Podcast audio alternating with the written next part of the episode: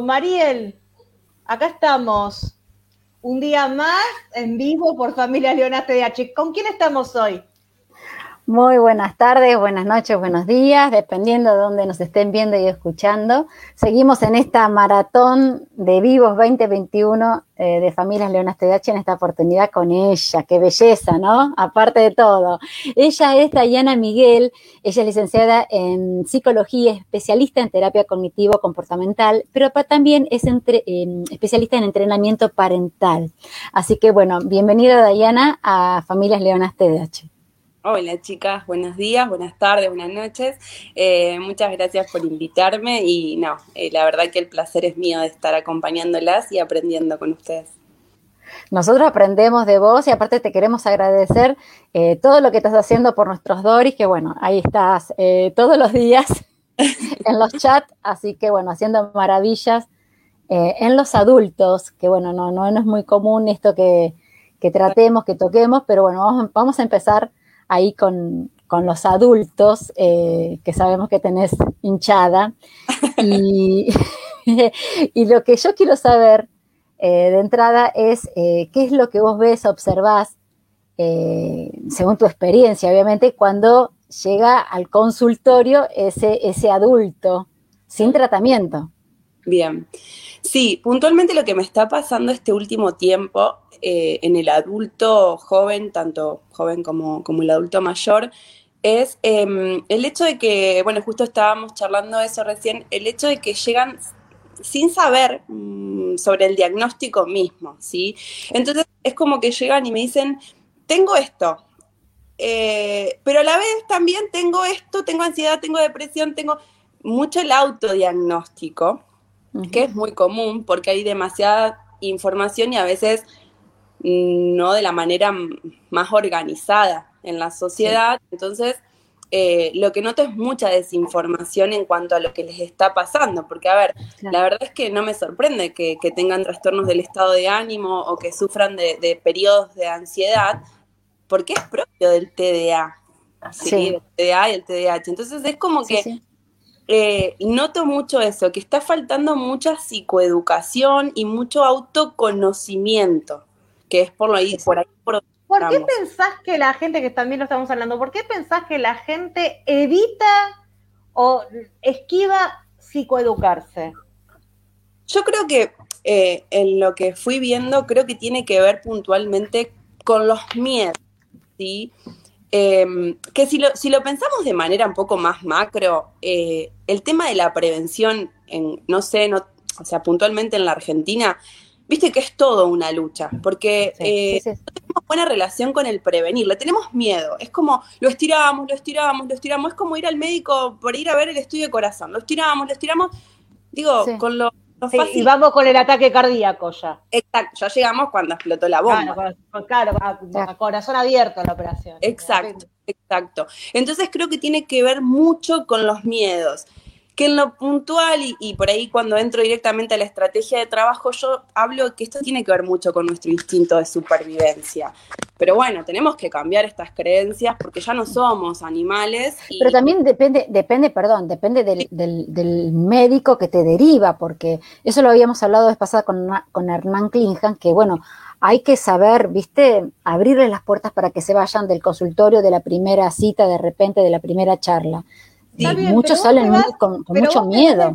no, tal cual, pero vos te vas, vos te vas, ¿no? Y el instinto de supervivencia también hace que uno quiera informarse, ¿entendés? Me dijeron que tengo TH, bueno, a ver, ¿qué es esto? ¿Entendés? Aunque sea, googlealo. Exacto. ¿Entendés? Mínimamente para saber qué es lo que me quiso decir. Por ahí el médico que te tocó no te dice nada más que una sigla. Sí, sí, la puede pasar.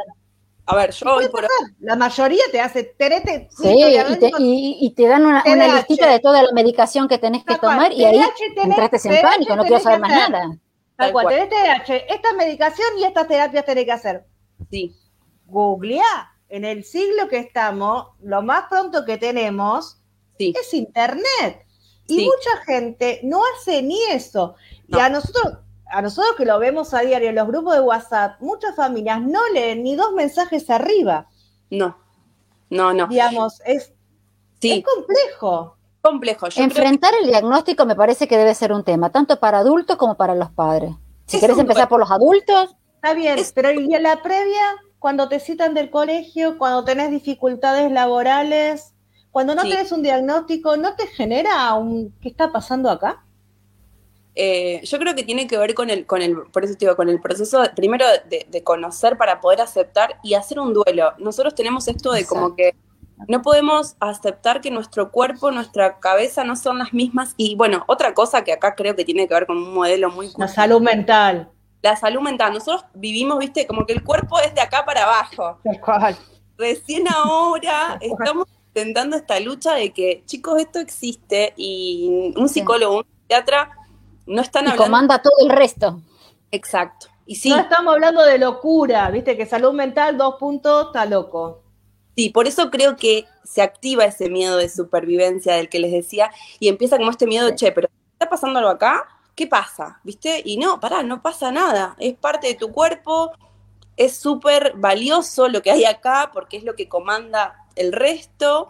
Y bueno, creo que ahí es lo que por lo menos es con lo que me encuentro, igual estamos hablando del adulto, pero digo, me pasa cuando hago la parte de psicoeducación también en padres, ¿no? Cuando se llegan con un diagnóstico y es, ¿qué hago con esto, Dai? Porque es como el aceptar que este es el hijo que tengo y, que vino con un, o sea, y cuesta un montón, cuesta un montón ese duelo.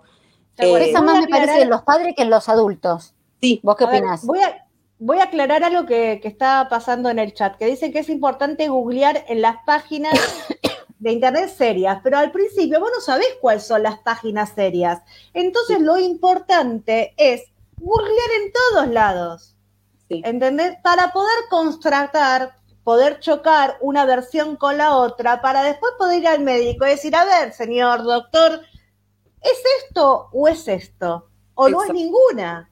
O no es ninguna. Porque vos porque, ¿qué, qué, ¿Cuáles son las, páginas serias o la información seria? Aparte sobre, sobre TDAH, todos los informes que hay son en inglés. Y si los pasás por el, lo pasás por el traductor, Google te hace un despelote ahí a veces las traducciones complejas. Entonces, a ver, uno en el trayecto no sabe lo que es la información verídica o falsa. En un primer momento es importante recolectar toda la información, que nunca está de más, aunque sea falsa, porque para el día de mañana ya sabes cómo descartarla. Sí, tal cual. Y aparte, bueno, hoy por hoy em, también creo importante esto de, que nosotros, así como muchas veces peleamos con, con los avances tecnológicos cuando son mal utilizados, creo que hay que empezar a darles un buen uso y hoy por hoy tenemos esto, que es una maravilla, que podamos conectarnos, que podamos tener profesionales a distancia porque podemos elegir también de esa manera el profesional. Y bueno, la pandemia nos dio esta posibilidad que antes no se usaba. Tal cual. Porque uno, uno buscaba el profesional que le quedara cerca. Hoy por hoy, si el profesional está en otra provincia, esta pandemia nos enseñó a usar las plataformas de streaming para poder hacer interconsulta. Exacto. De hecho, Dayana, vos contás de dónde sos. Sí, yo soy de Sarmiento, un polito de la provincia de Santa Fe. Sí, sí, así que la verdad que tenemos una distancia enorme y mira cómo la estamos acortando. Y una cercanía maravillosa. Tal cual. Y hay un montón de personas adultas de nuestro grupo de adultos que hicieron interconsulta con vos estando en Capital Federal. Y por ahí el profesional con el que se encuentran, digamos, con el que pueden trabajar, no vive en la capital federal. En este caso vive en Sarmiento. Y bien por eso, digamos, que tiene que ver con esto, con los avances tecnológicos y a saber aprovecharlo. no usar solamente Google a entrar a ver cómo está el pronóstico extendido, a ver si llueve o no el fin de semana. Tal cual. Sí, por eso creo que, es eso, ¿no? E, empezar a hacer un buen uso y bueno, y también aprovechemos a pedirle un poco, ¿no? Más de empatía a, los profesionales, porque creo que a la hora de dar un diagnóstico es muy importante entender que quizás lo que para vos es muy sencillo porque lo estás haciendo cada 15 minutos que entra y sale un paciente, para otra persona no lo es. Entonces creo que también aprovecho, la oportunidad y pido un poquito más de empatía en ese sentido, porque me pasa que ya todos los rangos etarios. ¿eh? Hoy nos convoca el adulto, pero me pasa con los padres que llegan como, ah, ¿qué pasó acá? Y sí, es entendible. Yo no, no comparto todo tal cual como dice Paula, porque a mí me ha tocado esto de querer eh, buscar en Google y sentirme mucho peor porque entre los nervios, la angustia, no poder entender, eh, terminaba colapsada y, peor. O sea, una persona que no tiene dificultades puede entrar y fríamente buscar una cosa, pero cuando vos estás con una crisis, es muy difícil poder entender lo que está escrito en una pantalla y encima hacerse cargo de que lo que está ahí te pasa a vos y que te puede pasar otra cosa también. Digo, yo creo que lo más eh, concreto sería que el profesional, el profesional le abra la puerta con toda esa valijita completa. Está bien, pero no los tenés. Como dijo Hernán, o sea, no, lo largues así nomás. Pero no los tenés. Entonces, bueno, que empiecen. Está, bien, pero en ese, está bien, pero en ese proceso. Parte de la salud mental. Está bien, pero en ese proceso de tenerlos, en ese proceso de, de conformar un colectivo de profesionales empáticos que no te dejen salir del consultorio sin respuestas, en ese proceso lo que tenés más inmediato es Internet. Yo también entré por, por mi hijo a buscar en plena crisis. Digamos, en un primer momento es como que toda la información era, te dolía. ¿Entendés? Porque decís, todo esto va a vivir, todo esto le va a pasar, pero no por eso dejas de investigar, no por eso dejas de psicoeducarte. Por ahí en un primer momento, no, por ahí en un primer momento no lo entendés, pero hay muchas personas que, que, se psicoeducan de acuerdo a lo que le va pasando. Digamos, hoy tengo problemas, no sé, tiro, eh, ejemplo, tengo problemas con el colegio. ¿Qué ley me, qué, qué resolución era la que me ayudaba 311 barra 16? Dale, listo. Che, la obra social no me está aceptando las prestaciones. ¿Qué, qué, qué ley era? la de tanto y tanto. Eh, y así van pidiendo como información. Eso no es psicoeducarse. No. No.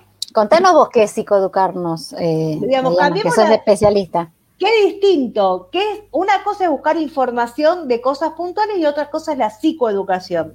Sí. Y hay que diferenciarla. Diferenciarla. Sí, el proceso de educación, bueno, el, el proceso de psicoeducación puntualmente es uno de los más complejos porque bueno, hay que pasar por esto de, entender primero las famosas siglas con lo que uno llega, que, bueno, ¿qué, significa tener un déficit de atención o un, déficit de atención con hiperactividad? Entender en qué, en qué nivel me encuentro, si en un leve, en un moderado, o sea, poder entender, primero, eh, es como todo proceso o cualquier, poder entenderla desde el lugar más, más médico, si se quiere, más, más científico. Sí, más científico. Y después el pasar por el proceso, yo digo que es más personal, porque por más que, muchas personas podamos compartir un diagnóstico, en todas nosotras mm, eh, va a pasar de que el impacto va a ser diferente. ¿Por qué? Porque, este, no sé, puntualmente en el déficit de atención, que sabemos que lo, más lo que se ve más eh, afectado son las funciones ejecutivas. Sí, genial, buenísimo. Eso es el general y lo que vos vas a encontrar en un libro o en, o en el caso de una investigación, en donde lo leas. Pero después hay que ver cómo el ambiente en donde... transitas. Claro, cómo transitas cada una de las afecciones. Quizás tenés una excelente memoria de trabajo y tu problema tiene que ver con inhibir, o sea, entonces hay que ir viendo también eso. Ese proceso es de psicoeducación, que en realidad a mí me gusta también hablar, cuando yo, le, cuando elegí un poco el, nombre de, de, cómo me gustaría que se llame el espacio, cuando elegí esto de lo holístico, de lo integral, de pensar que a ver, la realidad es que también no podemos dejar de lado la historia de vida de cada persona. Entonces, pasar por ese proceso de autoconocimiento es de alguna manera pasar por el proceso de psicoeducación, digamos. Me encantó. No, y también, y por ahí, no sé, a ver qué pensás, creer que, hay que hay respuestas iguales para todas las problemáticas, ¿viste? Claro. Eh, yo soy hiperactiva, a, mí me funcionó tal cosa, prueba esto, ¿eh? Claro, sí y vos lo probás y fracasás y te, viste, te, viniste para abajo. Y en realidad no sos el problema. Y esto pasa con todas las. Con, me pasa mucho también con, la enfermedad de la depresión, que bueno, que es una enfermedad que acompaña muchas veces el TDAH, eh, que es, viste, ah, bueno, pero a mí me dieron esto, vos también tomalo. No. Sí. sí. No. De manera corriente. Claro. O, ah, che, el médico me recetó, no sé, metil. ¿Cómo le funciona a ustedes? Claro. Exacto. Entender cada que uno es tan particular. Exacto. Cada cerebro es único, digamos. Único, por más que compartimos generalidades, cada cerebro es único porque cada una de nuestras historias y nuestro, el transcurso. las mochilas. Exacto. las mochilas que traemos. Es, y eso va dándole también una particularidad al diagnóstico.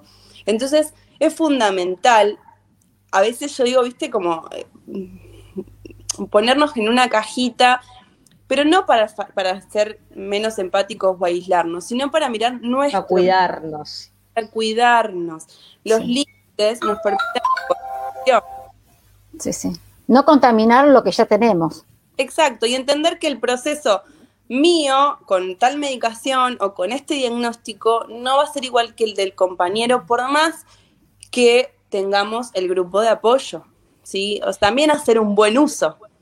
Sí, sí, tal cual, en, estas prácticas de consultorio, ¿vos tenés como un proceso o trabajás con el proceso de la persona?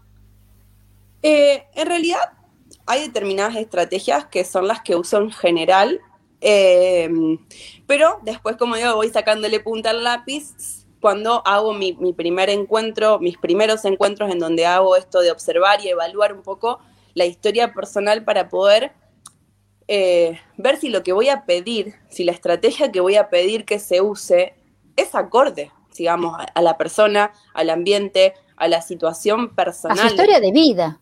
Exacto, exacto. Porque a veces yo puedo tener una estrategia que me funciona re bien, pero la persona me dice, che, no, no tengo la posibilidad, no sé, em, de tener a mano lápiz y papel porque en mi casa, o yo no sé, a veces mis estrategias tienen que ver con un tiempo para cada uno. Me dice, no, mira, yo vivo con cinco personas y estamos todos juntos y no tenemos dos habitaciones. Y... Entonces yo ahí tengo que, mi modo creativo tiene que...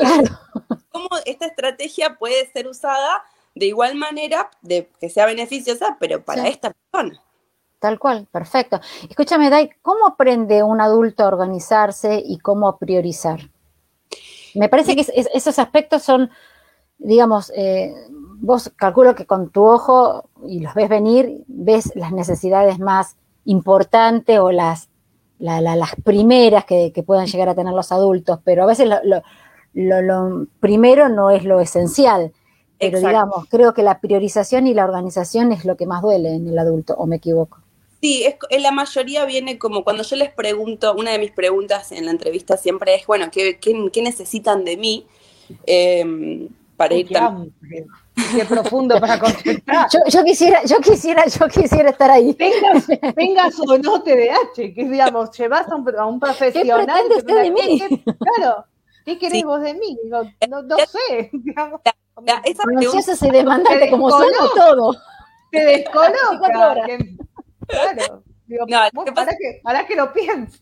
Claro, es una pregunta que a mí me permite evaluar, lo primero que hago es evaluar la expectativa con la que llega la persona para ver si hay un sentido de porque si no, viste, nos quedamos ahí.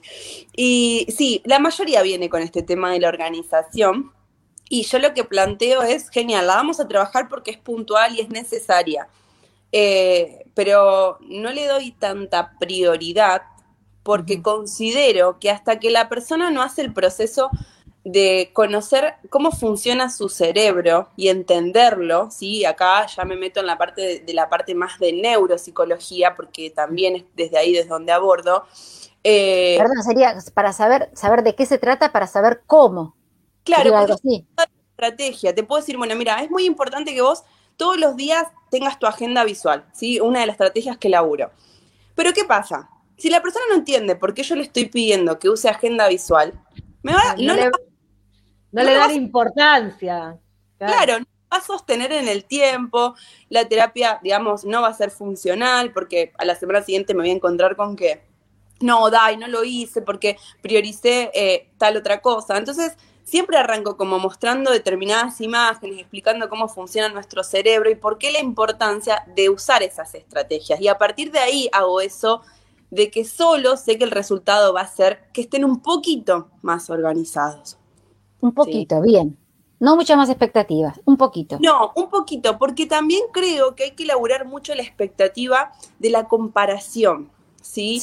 Esto de lo neurotípico, se espera que yo tenga la misma organización que fulano. No, porque a fulano le funciona y es genial para la vida de fulano, no para la vida. Entonces siempre trato como de que bajen esa expectativa de que y que aprendan a ser selectivos con lo que escuchan, que nos empecemos a poner barbijos en las orejas, porque em, está buenísimo que a él le funcione esa organización, pero mi vida y mi casa no es la misma. Entonces, bajemos, bajemos siempre expectativas. Trabajo mucho esto de, ¿tiene sentido de realidad lo que me estás planteando? Y viste, y como que quedan, ah, solitos. Me gusta esto de que solos van haciendo, y con el tiempo me doy cuenta, yo siempre me emociono mucho con los cambios de, de los pacientes porque les digo, si ustedes se verían y se escucharían, a veces hasta solo ya están haciendo los clics que, buscan en un principio que los hagamos juntos y que los acompañe.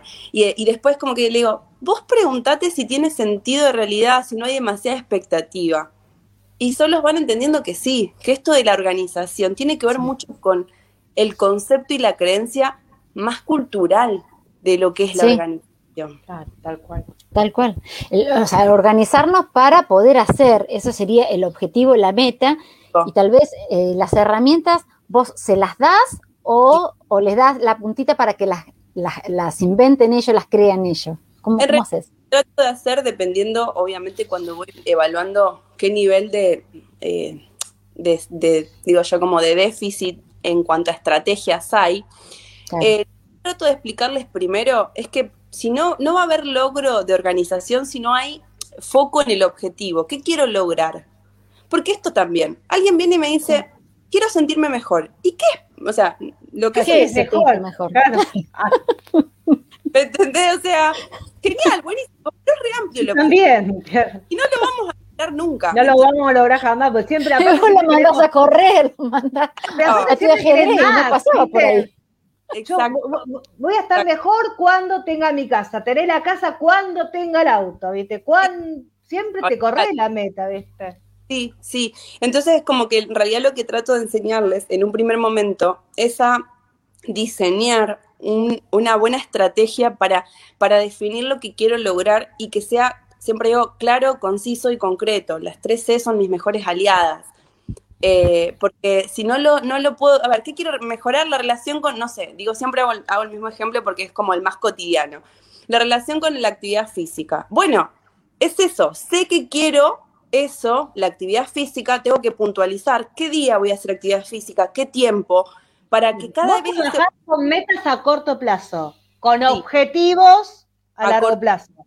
Exacto, exacto. Porque si no, no vemos cambios. ¿Sí? Y también, o sea, ¿para qué quiere eh, la actividad física? Exacto.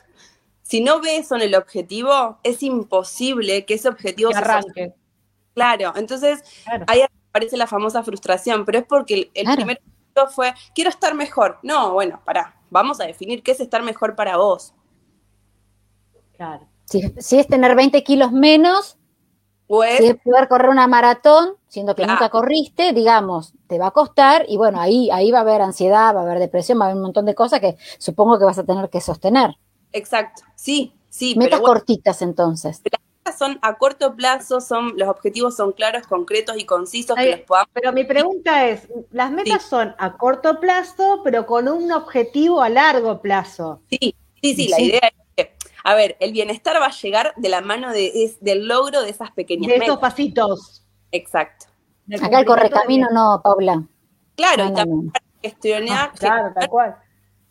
Eh, gestionar un poco esta famosa eh, ansiedad, viste, que está como muy de moda.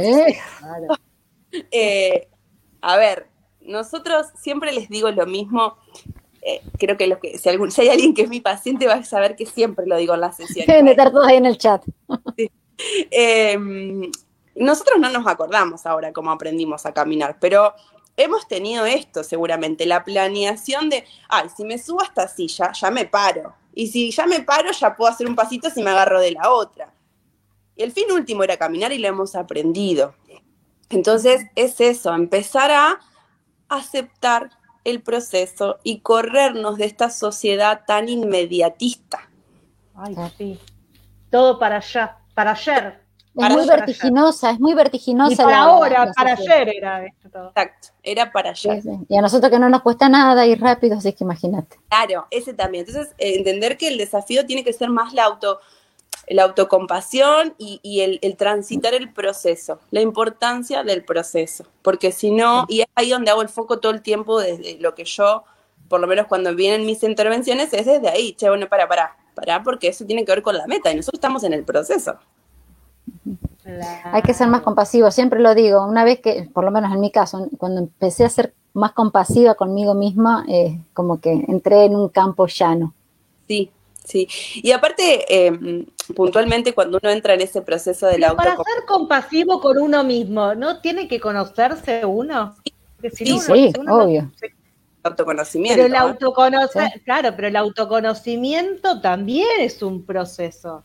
Sí, es que yo creo que, que por ahí mi carta de presentación siempre es, cuando está bien, yo genial, me encantan los motivos de consulta, pero les digo, si no nos conocemos, nosotros no nos podemos aceptar. Y si no nos aceptamos, no podemos ser compasivos. Total. Total. Tal cual. Más allá de cualquier diagnóstico, acá estamos hablando del ser humano en general. En general. Sí. Sí, sí, sí. Porque, y aparte, el, el autoconocerte te puede traer frustración, enojo, eh, ira, Sí, eh, contento con uno mismo, digamos, es un mm. proceso hasta doloroso a veces el autoconocimiento. Eh, sí, y aparte, bueno, em, una de las cosas que es fundamental y con las que laburo mucho es el hecho de que acá todas las emociones son bienvenidas, porque bueno, hay esta creencia de que hay emociones negativas y positivas y no, ah, sí. no, las emociones, a ver, en latín emoción significa movimiento, así que no hay nada más bello que la emoción que viene a pedirnos a través de la información que nos trae que nos movamos, que nos movamos de ahí. Eh, sea la alegría o sea la tristeza. Y la emoción en realidad lo que tiene, y que yo todos lo transitamos, es el hecho de que quizás no es demasiado agradable sentir enojo, vergüenza o miedo. Pero la emoción es lo que nos permite saber qué tenemos que hacer. Mm. Claro. Entonces, este diagnóstico generalmente hay muchas emociones eh, y a veces es como que muchos profesionales tratan de separar o te dicen esto sí, esto no, pero a ver, salen, son parte. Son parte, son parte y son necesarias porque gracias a, eh, esas emociones nosotros vamos a ver toda la parte más eh, del pensamiento, de las creencias y también desde ahí vamos a lograr decir, bueno, y también muchas veces de dónde vienen esas emociones, ¿no? Porque pueden ser propias o pueden ser generadas de un exterior. Exacto. Son un constructo de, cuestiones las emociones. Está bien, pero si la, emoción es tuya, digamos, te la autogeneraste por, por vos. Diferente es si de chiquito, tu, no sé, tu familia sos un inservible, no sabés para nada, vivís repitiendo, no me haces caso, no escuchás. Esa emoción es diferente porque es hacerse cargo de otra cosa más. Sí, la famosa creencia que tiene que ver, bueno, por eso ahí eh, uno de los apartados que siempre también trabajo en el área eh, es el hecho de las creencias. La mayoría de los trastornos del estado de ánimo tienen mucho que ver con, lo, con estas creencias culturales, sociales y familiares, que después se hacen personales, ¿sí? Obviamente, el resultado es que, se, que después sea mía, pero si yo digo que no sirvo para nada, para, ¿Qué es no servir para nada? ¿Quién me dijo que no sirvo para nada? ¿Sí? Y esa emoción, claramente, esa angustia viene de esa creencia, pero esa creencia viene de lo que me dijeron. Claro. No fue construida por mí. Exacto. me la creí y me la hice propia. Sí, sí, uno de los fines últimos eh, por ahí y que siempre trato es como de que para mí la, la realidad es una construcción. Entonces yo siempre les pido a los que me eligen profesionalmente que que desde el día uno empezamos a construir realidades desde lo real y lo concreto. Si yo estoy diciendo que no sirvo para nada, ¿qué es no servir para nada? ¿Quién? ¿De dónde? O sea, para poder volver todo el tiempo a eso personal, porque lo que no sea personal no lo voy a poder gestionar y no lo voy a poder cambiar. Claro. Aparte, servir es una palabra muy fuerte y, nada Está bien, pero y más viviendo en ese mismo, en ese mismo circuito, digamos, porque vos no podés trabajar y si estás inmersa en ese contexto donde te siguen señalando y te siguen haciendo creer que no sabés para nada, es difícil. Tal cual. Porque, por ahí es tu papá, es tu mamá, es tu pareja, es alguien que es muy cercano a veces. Sí, y ahí entra en juego esto de, bueno, de, empezar a, tomar conciencia de nuestros ambientes, del consumo de nuestros ambientes, de nuestras relaciones, para empezar también a hacer este juego de qué necesito y qué no necesito, dejando de lado esas creencias, porque me pasa mucho, eh, pero ¿por qué es mi hermana? No, no me puedo alejar de mi hermana. ¿Por qué? Empezar a repensar qué estoy consumiendo, qué relaciones estoy consumiendo, porque si sigo consumiendo ese tipo de relaciones, voy a seguir padeciendo este tipo de creencias y las voy a seguir haciendo propias. Claro. Y mi Volverás con tu hermana el día que estés más fuerte. exacto, que emocionalmente esté trabajado y gestionado un montón de cosas para poder decir esta relación, sé cómo manejarla. Y ahí, por eso es como que siempre trabajo de una manera mucho más integral, porque no tiene que ver puntualmente con el, con el déficit de atención, tiene que ver con sanar y, conocer otras cosas nuestras, ¿sí? Propias para después poder ocuparme de ese tipo de cosas más sí, sí, sí. importantes. Si yo no organizo cómo me siento, qué pienso, mis creencias, no voy a organizar nunca la afuera. Sí, sí, sí. Claro. Aparte, bueno, organizar, a veces no se entiende lo que es organizar. Y el organizar es muy amplio. No solamente tus tareas diarias, son las emociones, eh, son un montón de cosas. Y no es fácil, no es fácil. Por eso yo te preguntaba, ¿cómo, cómo se hace para organizarnos, para priorizarnos? O sea, es muy... Sí, decir. Es priorizarnos. Me pasa cuando les digo, bueno, mira, una de las estrategias que uso mucho y en un principio para que empieces a generarse el hábito del priorizarse y el tiempo para uno es, sentate por favor dos veces por día a escribir cómo te sentís. ¡Ah! No tengo tiempo, Dai. Pero no tenés tiempo para... no tenés tiempo para vos, o sea, loquísimo, ¿no? Entonces digo, empecemos a generar hábitos saludables. Empecemos a usar el recurso del celu como algo genial, pongamos una alarma en donde no negocio que esos 15 minutos son para sentarme a ocuparme de mí. Ay, qué difícil, pero bueno. sí. Pero ¿cuánto tiempo invertimos en otros, no? Exacto. Horas y horas. Yo prefiero horas en los demás y no 15 minutos en mí. Pero porque es menos doloroso. Sí, es menos doloroso. El dar cuenta, el registrarse, el todo. el, trabajo que me doy yo misma, olvídate. No, no, pero aparte el dar, el dar, el ayudar, es más satisfactorio que el autoconocerse y el trabajar con uno mismo. Porque la totalmente. Inmediata en el otro. En nosotros mismos hay que atravesar el proceso y los, no sabemos vivir los procesos. Tal cual, exactamente. Yo sé a lo que me vengo, lo que se me viene encima. Yo sé dónde estoy metida. Exacto. Sí, sin dudas. Diana, ¿qué es esto del entrenamiento eh, parental? Contanos un poquito. ¿Cómo lo abordás vos?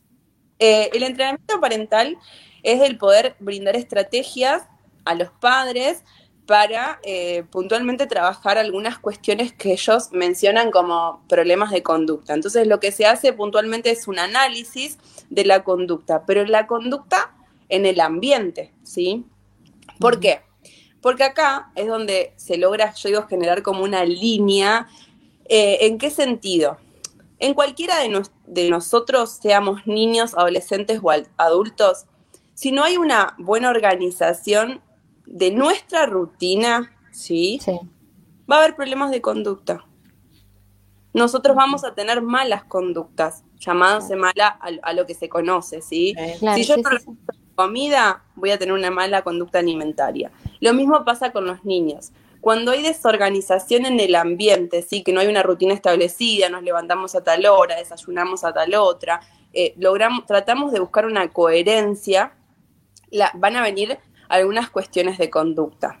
Entonces lo que se hace es a través de, por lo menos en lo, en lo, que yo hago puntualmente, es conocer a la familia, conocer cómo, eh, cómo es. Te hago una pregunta, cuando vos hablas de familia, ¿solamente es papá, mamá o podés involucrar? Ah, bien, bien, bien. Eh, yo en este último tiempo estoy usando mucho la palabra tribu en crianza, ¿sí? Eh, que son los que conforman, eh, digamos, lo diario. Exacto. puede ser el vecino que lo cuida, el abuelo, el... sí, como que la tribu. Por ahí el tema es que se dice parental, pero porque tiene que ver con las estrategias que deben determinados roles sociales pero yo trabajo con la tribu que llega al consultorio.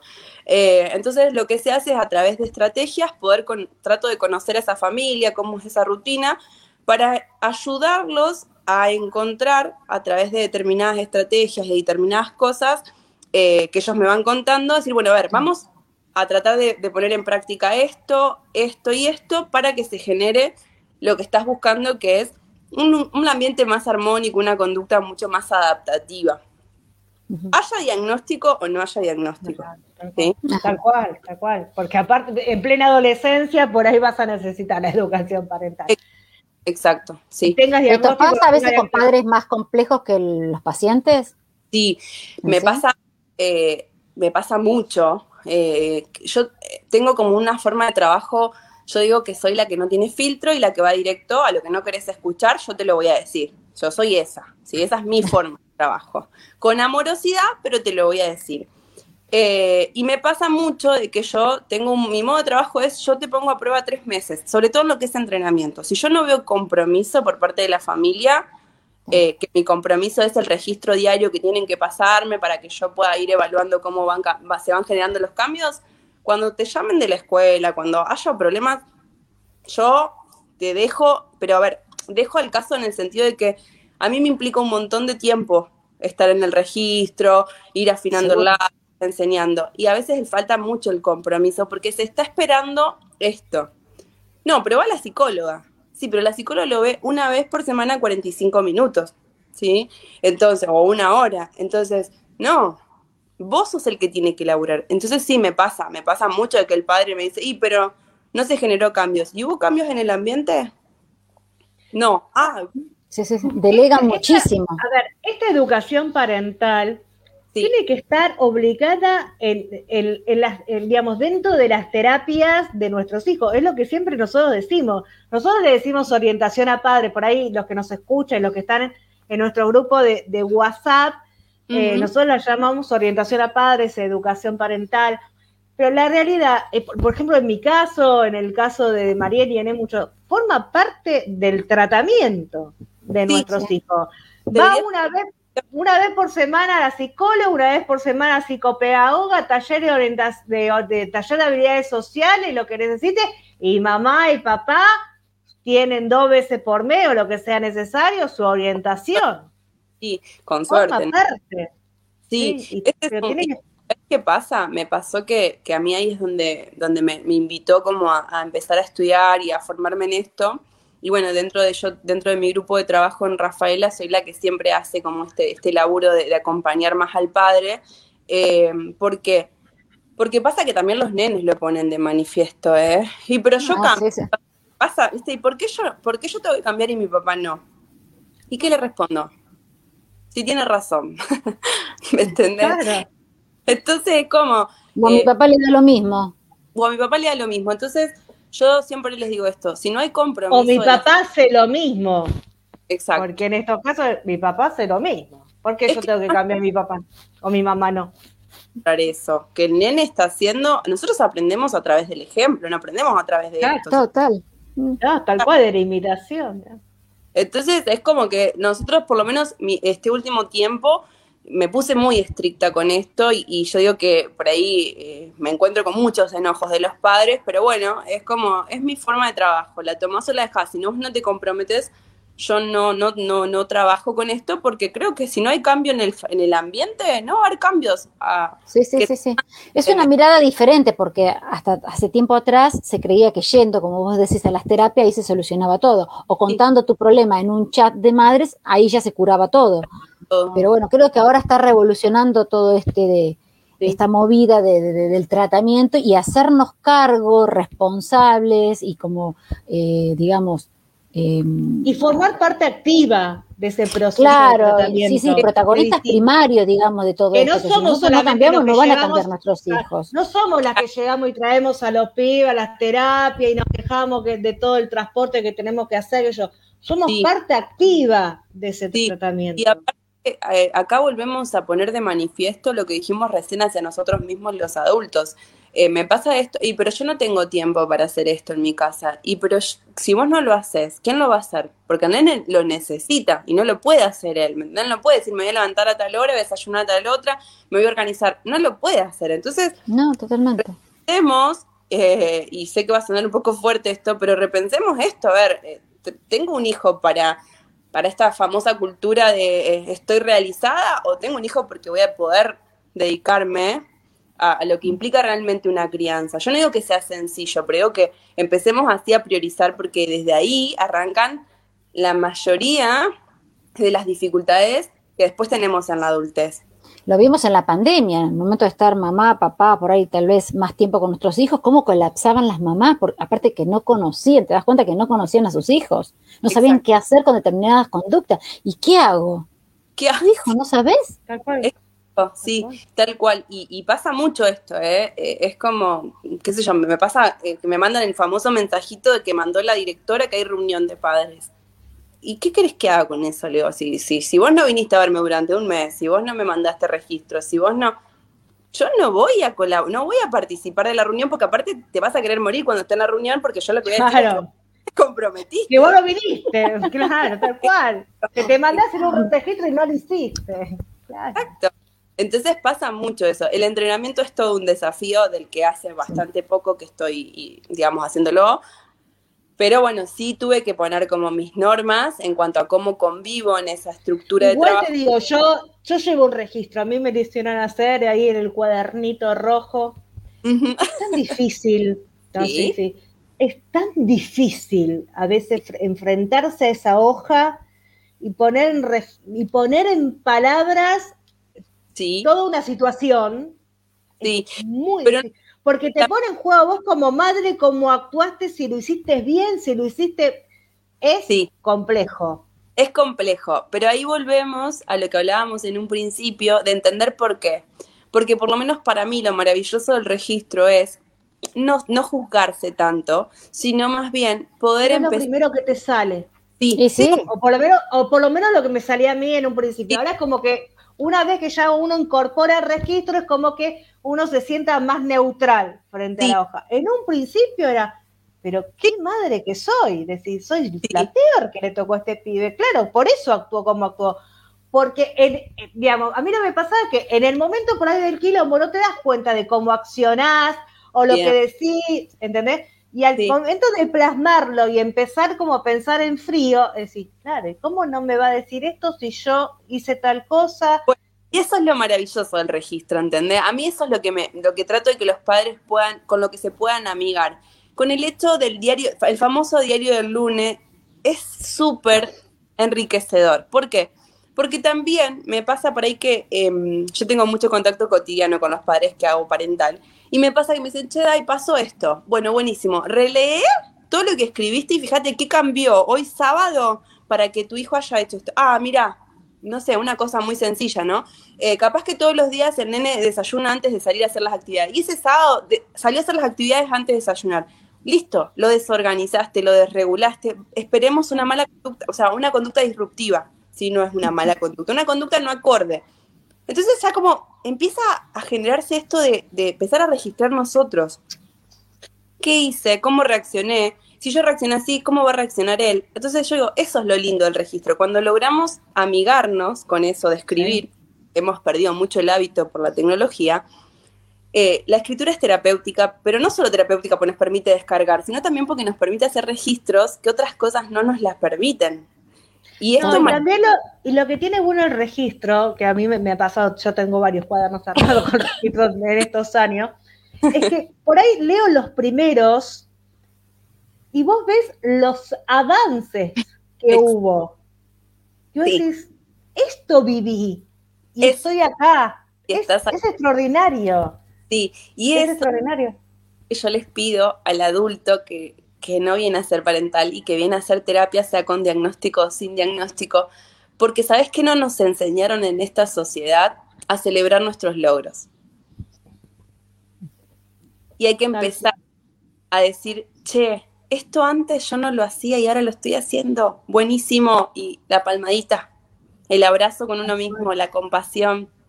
¡Wow!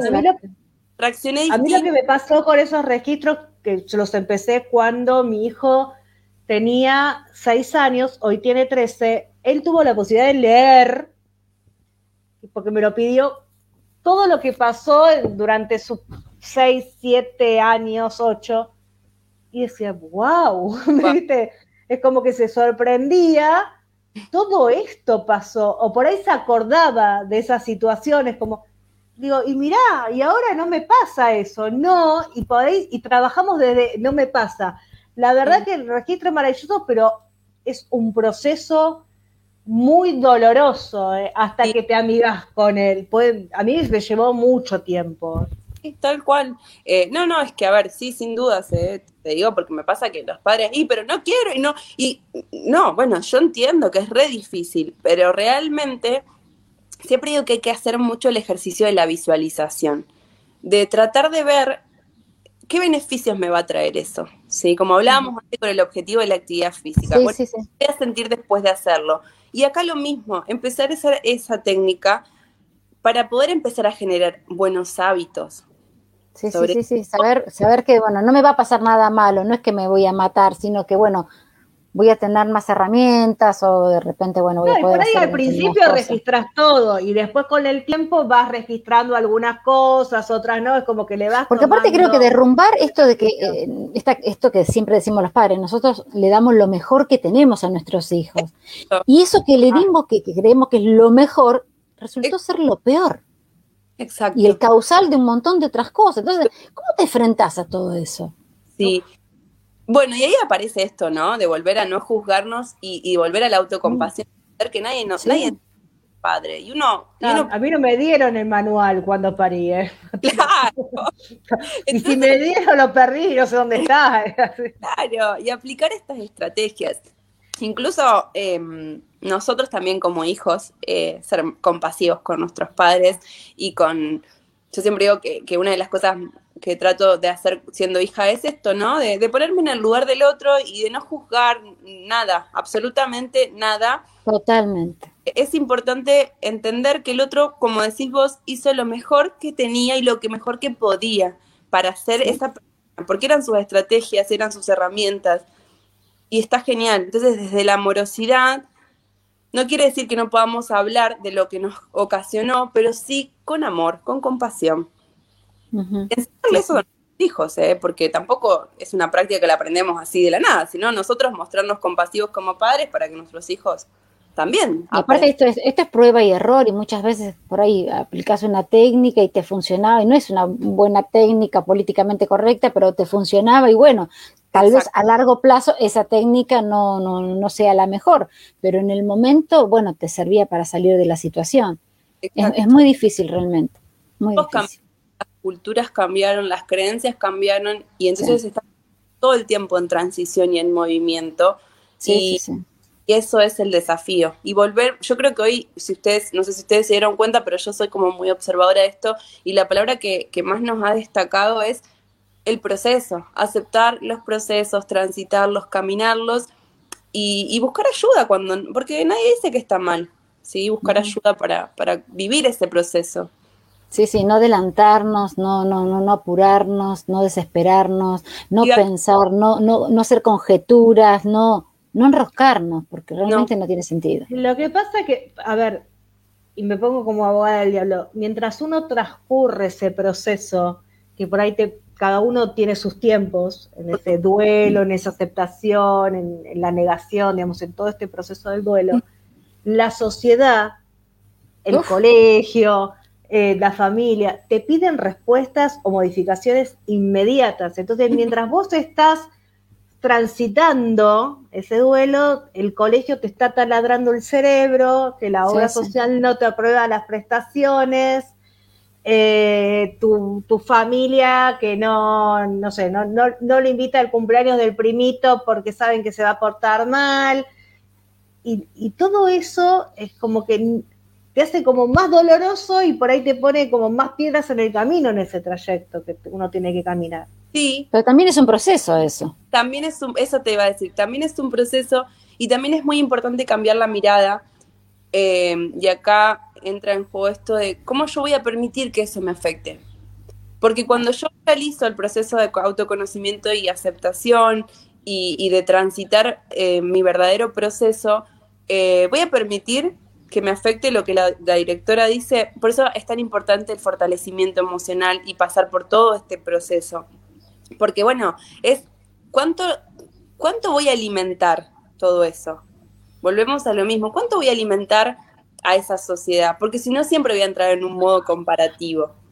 Lo que pasa es que tenés que tener, tenés que estar tan bien parada para que eso no te afecte, porque en un primer momento te destruye. Es el A, es el A. Después viene el B y el C, pero ese es, el A. te destruye en un primer momento. Lo sé, sé que sí, sé que quizás lo que, lo que planteo por ahí parece pero, pero creo puntualmente y de verdad porque también he vivido un montón de procesos desde lo personal muy dolorosos, pero me fui tomando mi tiempo para todo y, creo en esto. Y con el tiempo sigo aprendiendo. Aprendo todos los días, todos los días. Y, agradezco a todas las personas que me eligen porque me enseñan un montonazo. Pero es eso, eh, estar, aprender a prepararnos para que eso nos cada vez nos afecte menos. porque esto no entra en mí. Hoy, hoy no entra, hoy no entra, hoy no lo puedo dejar entrar. O sea, es, es, un aprendizaje, es un proceso, todo, pero salva. ¿Sabes qué? Siempre para, para poder como, como poder verlo un poco más concreto, viste cuando vos vas al médico y te dice, che, tenés diabetes, o tenés hipertensión, o tenés, y te dice, bueno, mira, si tenés hipertensión tenés que dejar de consumir tal cosa con sal, porque, o tenés celiaquía no tenés que consumir más esto. Bueno, si yo sé que tengo baja autoestima, ¿por qué voy a ir a consumir eso? Empezar a ser selectivos en lo que vamos a consumir. Por eso decía esto de los barbijos en los oídos. Está genial el barbijo acá, pero digo, vamos a empezar a usarlos donde verdaderamente los necesitamos.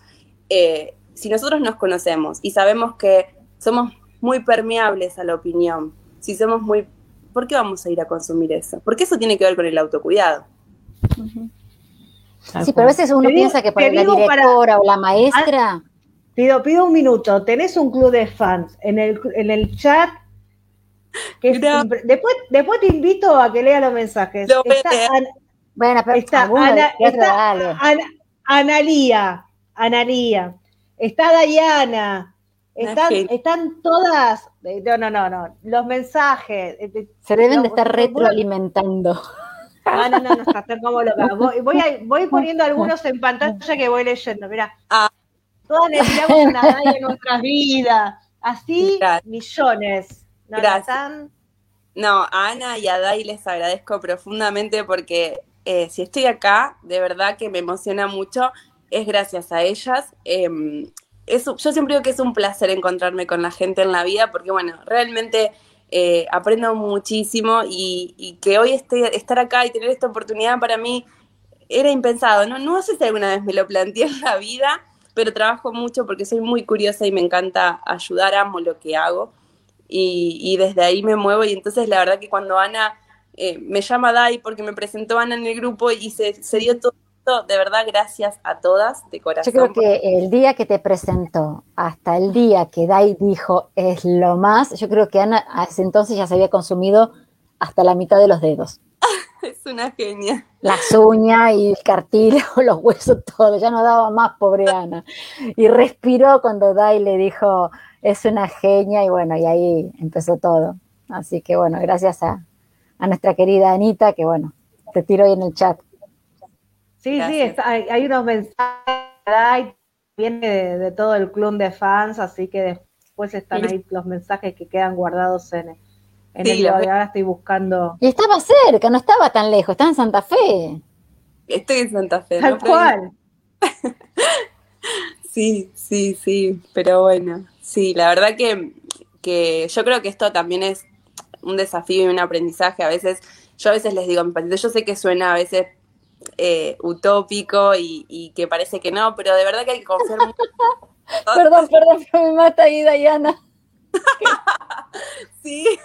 Gracias, Day, por conseguir que use la agenda. No, no, si están como locas todos.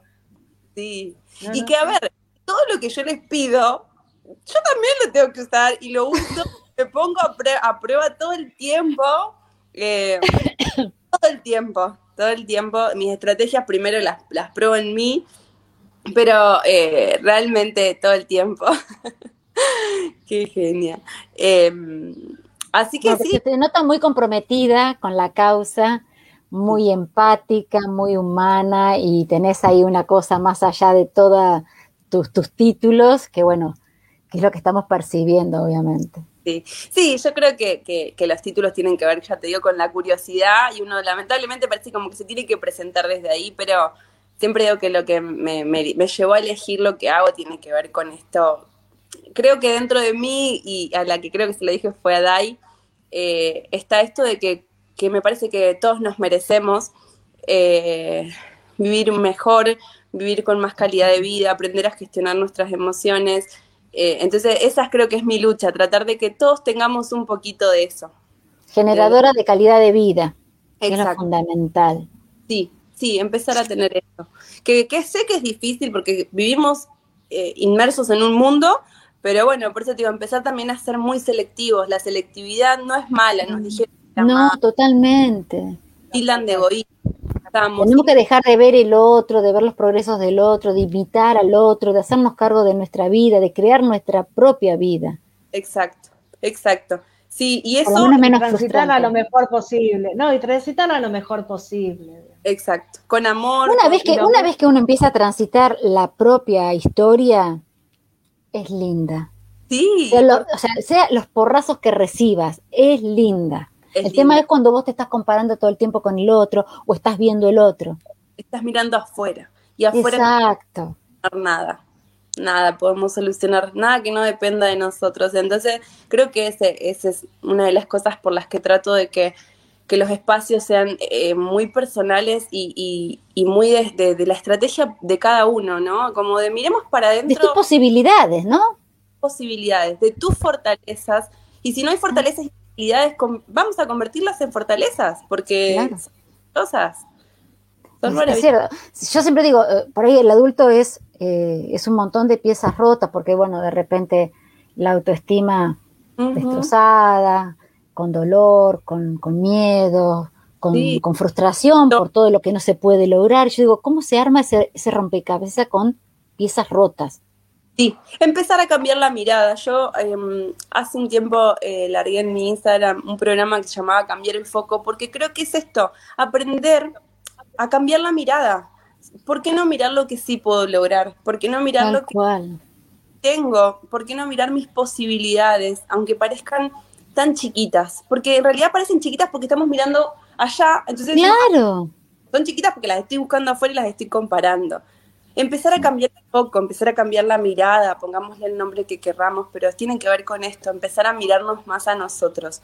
Yo creo que desde ahí, con, sin diagnóstico, se generan un montón de cambios, pero un montón.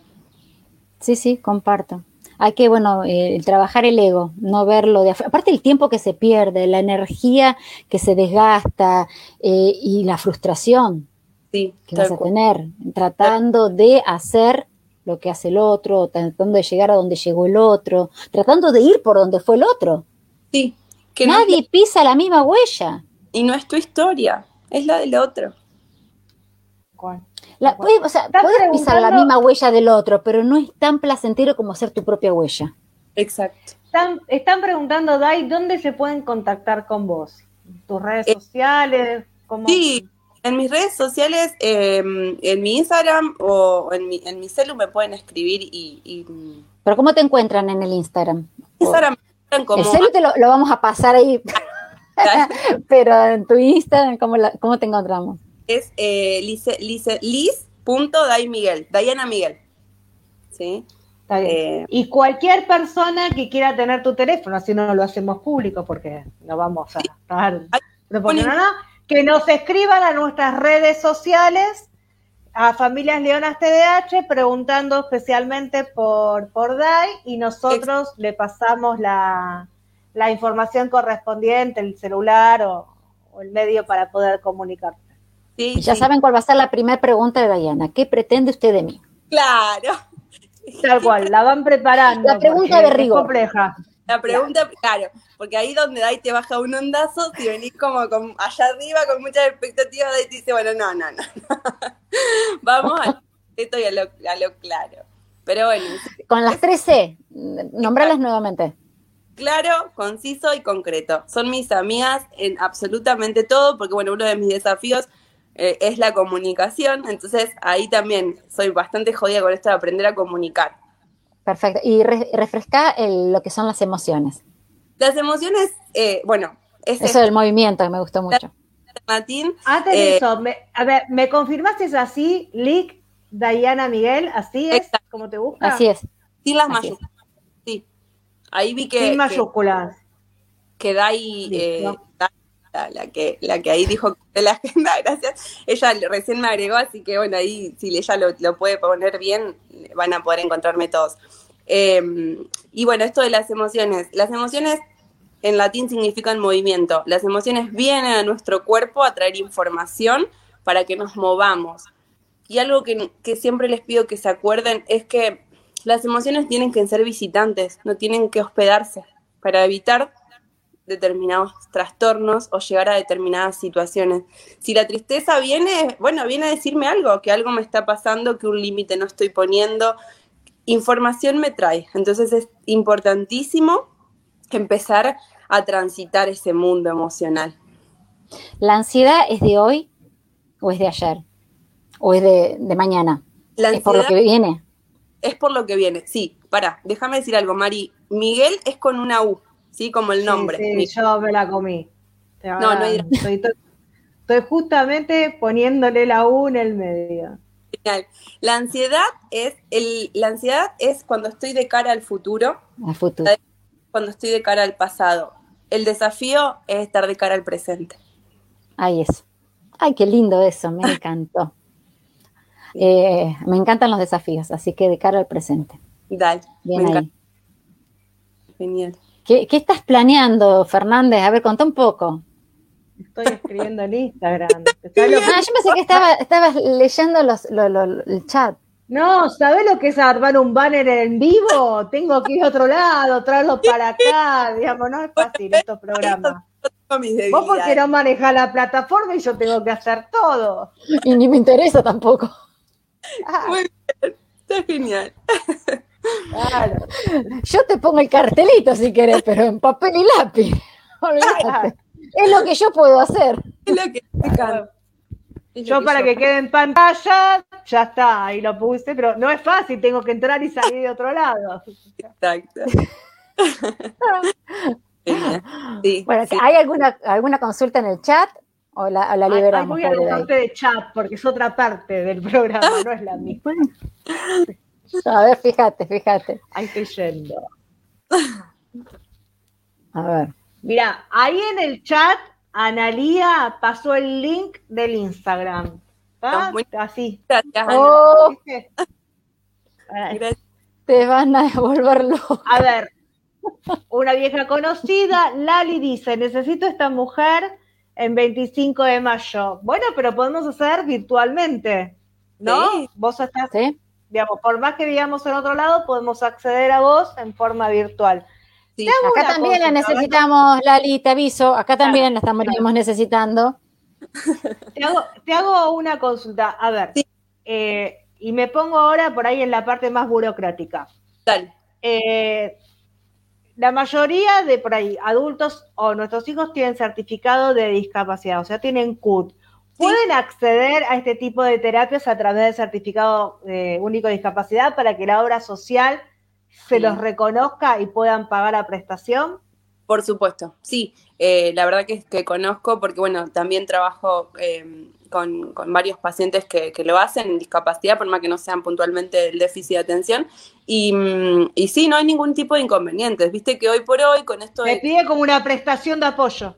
Exacto, se pide como prestación de apoyo. La pandemia trajo sus beneficios y hoy, eh, viste que habilitan el trabajo, porque ahí está, ahí la burocracia es que en realidad antes no se nos permitía hacer el trabajo virtual. Y ahora la verdad es que me pasa incluso acá mismo, bueno, en Santo Domingo, que es uno de los lugares donde trabajo, que es de donde es Ana, que si tal paciente que es de otro pueblo no puede venir, esa sesión la hacemos virtual y la prestación está cubierta. Hoy no es un inconveniente Por ahora. Así que sí, eso no habría ningún tipo de problema tampoco. Yo hacerlas virtual para mí es sacar estrés y ahorrar un montón de tiempo. Tiempo, sí, esto creo que es una de las cosas, bueno, ustedes por ahí ustedes tienen esto de que sus, distancias son muy largas, entonces mm. eh, la verdad es que sí, se ahorra un montón de tiempo. Sí, aparte, eh, o sea, yo creo que rinde mucho más, en mi caso mío, de mi hijo, rinde mucho más en virtual y no en presencial, porque de aquí que llega, llega agotadísimo. Claro. Sí, y también... Eh, lo que a mi hijo le cambió el, tema de terapias con la virtualidad es extraordinario, porque se está evitando la media hora de ida, la media hora de vuelta, el estrés que eso genera. Acá se sienta en toda su comodidad, hace los 45 minutos de lleno o la hora de lleno y sigue otra cosa. Digamos, no a todos les funciona la virtualidad, ¿eh? Iba a pedir, les iba a pedir para eso, digamos. Lo importante es eso. Vieron que al principio hablábamos de esto de las estrategias. Bueno, la virtualidad es maravillosa a cortas distancias, pero bueno, también es real que no es una algo que le, a todo el mundo le funcione. Sobre todo cuando quiero, hay como mucha cuestión conductual que elaborar en los niños. Bueno, es muy difícil la virtualidad. Pero después, en general, eh, sí, es una estrategia que está buena y que genera mucho menos estrés. ¿Por sí, qué ¿Por qué pensás que no se usaba antes de la pandemia? ¿No se tenía en cuenta esto? Yo creo que nosotros, eh, y ahí critico, nos critico como país, digo, no estábamos preparados para esto. Nos dimos cuenta, ¿eh? Nos dimos, sí, no estábamos preparados, digo, en todos los ámbitos. Nos pasó sí, sí, totalmente a los ámbitos escolares, yo creo que en otros países es como que la virtualidad es una cosa, las plataformas, las cámaras, los ambientes. Claro. Los streaming vienen de años. Cuando nosotros empezamos a ser vivos, dijimos, bueno, pará, ¿qué plataforma usamos? Tuvimos que empezar a investigar, a ver cómo se usaban, ¿Qué, con una computadora común de casa lo podemos hacer, ¿viste? Y creo, y acá me, me sumo, para mí el desafío fue ¿cómo atravieso la pantalla? Esa fue la, primera pregunta que me hice. ¿Cómo atravieso la pantalla para seguir generando motivación, para seguir generando empatía, para seguir generando un montón de cosas? Fue un gran desafío. Las estrategias están y son geniales, pero ahí tuve que poner de nuevo mi modo creativo en decir, bueno, a ver, ¿cómo, cómo, cómo hago que el otro se mueva con esto tanto como se mueve en, en el uno a uno en consultorio? Hiciste tu registro profesional. Sí, claro, tal cual. En lo personal fue súper desafiante porque, bueno, yo recién ahora eh, estoy teniendo mucho adultos, pero en su momento eh, tuve mucho, mucho niño. Entonces era muy difícil, muy difícil. Hoy por hoy estoy eligiendo qué, con qué rango etario trabajar, pero en su momento, bueno, yo estaba más formada en autismo, entonces tenía mucho más autismo y tenía mucho más trabajo. Entonces era muy difícil atravesar la pantalla. Y ese fue mi gran desafío el año pasado ¿sí? Sí, sí, sí, pero se puede, se puede. Sí, por supuesto, por supuesto, sí. No, aparte de Yo pensé que no le íbamos a lograr con mi hijo y la verdad que hoy por hoy él lo elige. Lo elige. Pide su privacidad, pero él elige. Es fantástico. No, es que el mío también. Le dijeron, che, Donato, mirá que podés volver a consultorio, no me esperen, me dijo. Arranca sin mí. Va solamente a taller de habilidades sociales porque le queda una cuadra de mi casa. Claro, y por ahí por también el taller de habilidades sociales requiere estar ahí. Tal cual. Y se por ahí se No, el mío lo virtual y está fascinado. Mirá qué bueno. Llega del colegio volando para el taller, pero está fascinado. Pero el mío es porque le queda una cuadra, va y viene solo caminando, viste que yo, y por ahí se juntan a ver una película con Pochoc, lo que sé yo, todo lo más bien. Pero porque le queda una cuadra. Si tendría que ir al otro consultorio que implica un viaje de 20 minutos, ahí dijo, no, no me esperen el, año que viene, el año que viene vemos. Vemos. No, tal cual, tal cual. Yo creo que también esto está bueno y es un desafío para nosotros, los profesionales, en ponernos a, ritmo y decir, bueno, a ver, eh, ¿cómo? ¿Cómo? Yo creo que cada, cada persona tiene una balanza y hay que poner todos los tantos en los dos platitos, a ver de qué lado. A ver si esto me compensa, si esto me sirve, si esto no me sirve, si me pesa más, me pesa menos. Y ahí te das cuenta. Y aparte es hacerte cargo también de tu realidad. Porque mucha gente los larga a las terapias y tal vez el chico no está llegando bien para tener esa hora tranquila, me tomo un cafecito, y tal vez el pibe no le sirve. te sirve a vos, pero no le sirve a tu hijo. No, y empezar a priorizar eso. Me van a matar las madres, pero bueno, es. No, no, y no casarse por ahí con los profesionales. Si vos, Tal si vos cual. ves, si vos ves que vas a hacer, a mí me pasó, durante dos años a una psicóloga y no vemos avance y lo y, y, la, y digamos, y es siempre lo mismo, y cerremos la puerta y vamos por otro lado, no tengamos miedo de cambiar, que no es un retroceso. No es Porque un por ahí- ¿y, qué hago en el, ¿Y qué hago en el mientras tanto consigo otra? Hagamos la plancha. Digamos, no pasa ¿Qué nada. antes? No nada, pasa nadaremos, nadaremos, decía Doris. Digamos, y, y el colegio, porque uno piensa, ¿y el colegio qué va a decir? Que le suspendí toda la terapia. No me importa, por No mí. importa lo que diga el colegio. No me importa, pero esto no está avanzando. Priorizar, sigue- dijo, tal priorizar. cual, Eso si no el entra. colegio me sigue recriminando, si en mi casa sigue pasando lo mismo, yo pongo en práctica absolutamente todo lo que me están pidiendo, digo, basta. Ahí aparece esto de que me van a matar los docentes. Em, pero constructivismo. No, nosotros Empecemos a construir, por favor. empecemos. Claro, no, pero aparte, a ver, eh, yo necesito que él en el aula haga esto. Bueno, mire, yo necesito que usted entienda que tiene un niño y no un robot. Tal cual. Tal cual. Eh, entonces, desde ahí. Yo necesito tantas cosas de usted. ¿Quiere que empiece? es una cuestión de necesitar, mi lista es larguísima, señora maestra. Hacemos un intercambio. ¿Qué es lo que necesita vos de mi hijo? Yo te digo lo que necesito de Sí. vos. Toma.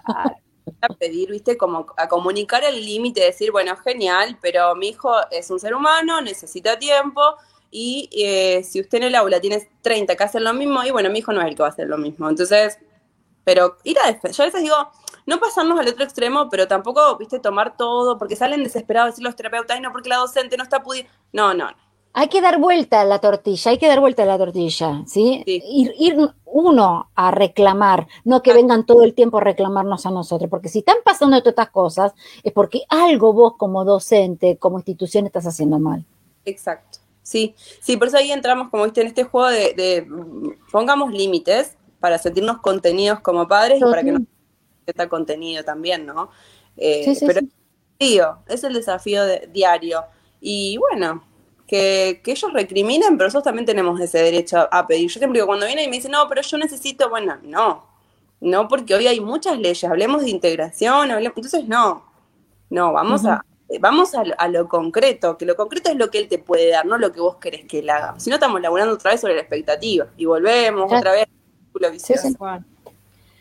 están preguntando si solamente atendés en Argentina o también en el exterior. Sería todo un desafío atender en el exterior porque sería la primera vez, pero sería... Te la dejo, te la dejo. Digamos, tenemos, tenemos, familia Leona tiene como una casa internacional. Hay mucha gente que nos está viendo de, de- de México, Paraguay, y están preguntando si se puede consultar desde el exterior. Por supuesto, sí, buscaremos. Vamos. Ahí Buscaremos. está, ahí hay para todos. DAI Internacional. Ahí está. Gracias. Qué genial, qué genial, qué bueno. Cuando, el- bueno, cuando el producto es bueno, viste, es así. Cuando el ¿Qué producto es bueno hay que exportarlo. Claro, claro. No, que se quede acá, que nosotros lo necesitamos más. No, no, no, pero lo exportamos virtualmente, aprovechando Ah, eso sí, eso sí, eso sí. Claro. Eso sí, eso sí. Dai, la verdad que un placer, no te queremos robar más, más tiempo. Ahí Sos un encanto de persona, un Gracias. encanto de persona. Eso es, es tu carta de presentación. O sea, no hay vuelta con eso. Comparto lo que decían las chicas. Te vendieron muy bien, te hicieron propaganda muy bien, ahí Analía, y muchos adultos confiaron y ahí fueron, y la verdad que, que la respuesta que tuvimos de, de ellos fue extraordinaria y por eso quisimos convocarte para, para poder llegar a más gente. Eh, que este sea un primer encuentro. Por Ojalá, Sí, ojalá que haya otros. eh, Cuando se pueda, cuando estés dispuesta, ahí quedó en pantalla la forma de, De de contacto. comunicarte con vos, y no cualquier cosa, nos escriben a nuestras redes, eh, a nuestras redes sociales, como Familias Leonas TDH, y nosotros le pasamos directamente eh, el celular de, de para que se contacten Que directamente. no cualquier profesional te tira así el celular. ¿eh? Eh, Hay, hay Ah, otro puntito. Hay otro, otro puntito. Hay otro que es to- solo por mensaje de Instagram. No, no, no. O por mail. las dos juntas. Las dos estamos pensando en lo mismo. es ese grano, ¿viste? María y yo tenemos muchos vivos y muchos Zoom nosotras juntas que ya nos conocemos hasta lo que vamos a decir. Así no Terrible. Terrible. Chicas, bueno, un placer. Un montón, el placer es mío. Hicieron súper ameno el encuentro. La verdad es que no estoy acostumbrada a esto y, me sentí muy cómoda y me siento agradecida por la oportunidad. Así que espero que, nos podamos seguir viendo. La verdad que me encanta. Seguro que va a ser así, seguro que va a ser así. Esto es un comienzo. Seguramente. Te mando un besito grande. Muchas gracias por estar. Te vamos a seguir molestando seguramente, Dai. Molestia. Un placer. Muchísimas gracias. Nos vemos. Chao, chao. Nos vemos. Chao, chao. Seguimos a través de nuestras redes, Facebook, Instagram y Twitter como Familias Leonas TVH.